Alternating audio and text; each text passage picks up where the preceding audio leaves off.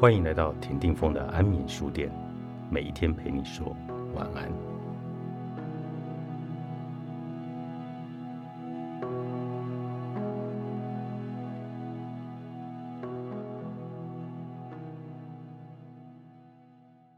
看一个人因应失败的方式，就能看出此人是否真的已摆脱束缚。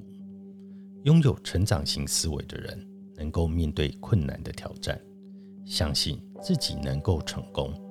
但是在我们失败时，成长型的思维告诉我们什么呢？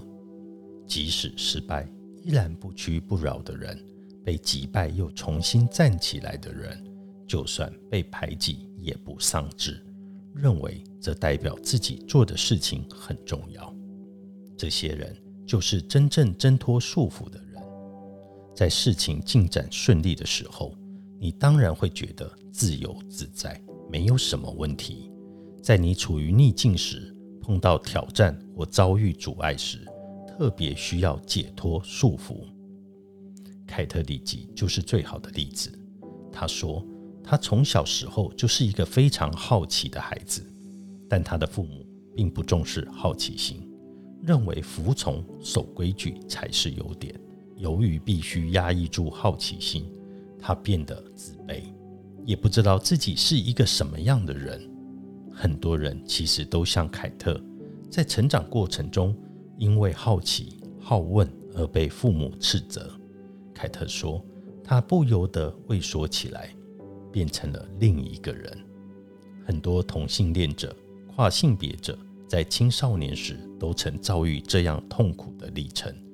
更有许多人因为讨好、父母而贬低自己，因为畏缩，凯特丧失了自信。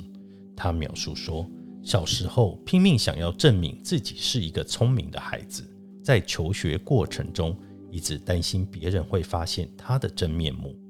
凯特参加里程碑教育课程，他的人生因而出现转泪点。他从这个课程认识了大脑。也了解如何面对人生。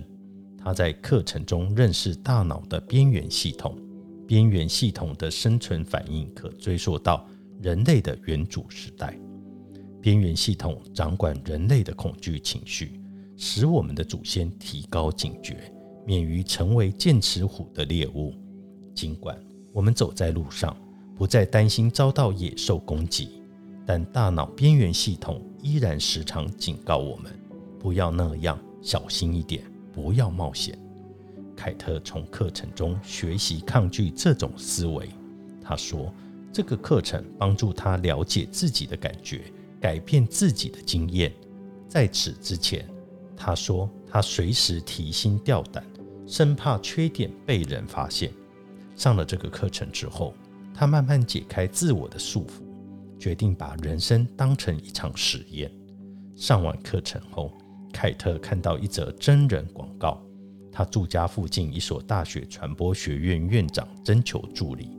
以前他绝不会考虑应征，现在他对自己有了新的了解，决定寄出履历，也录取了。凯特描述说：“这个新工作就是他人生实验的第一个数据。只要你愿意大胆冒险，就会有收获。”经过一段时间后，凯特不再充满了畏惧。他追随自己的热情，以兴趣作为导引。最近，凯特遭遇很大的挫折。他目前的职务才做了四个月，突然遭到解雇。学校没有给他任何解释。他服务的学校显然无法了解他分享的新知和重要的观念。很多人碰到这种情况都会崩溃。由于这些年来，凯特已摆脱束缚，因此能用新的视角。来看待自己的处境，把失败视为机会，走出遭到解雇的震惊之后，他认为这时正是他新生和发展创意的好机会。他没有去找另一份工作，而是创业，成为连结家庭和学校的教育辅导者。他经常代表学生去与老师会谈。他非常热爱目前这份工作。和凯特谈了以后。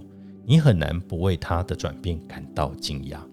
在他儿时和年轻时，他一直活在恐惧之中，担心被人看穿，但他已经变得坚强，不会让任何事情阻挠自己。我们现在知道，大脑会不断成长、改变，也知道犯错和挣扎有助于学习和成长。固定型思维已严重渗透到我们生存的世界，犯错和挣扎正是让我们得以挣脱固定思维迷失的两大关键。只要了解，我们可以学习任何东西，挣扎和挫折都是好的，我们就能够用不同的方式来学习。而且学得更好，和他人的互动也会有所改变。从此，我们不再认为自己必须知道一切，愿意承认自己的脆弱，也愿意分享自己不完美的想法。这样才有助于在会议中与人交流，而不再担心别人会认为自己无知。这种转变能使人获得解放、自由。不管是学生、教育人士。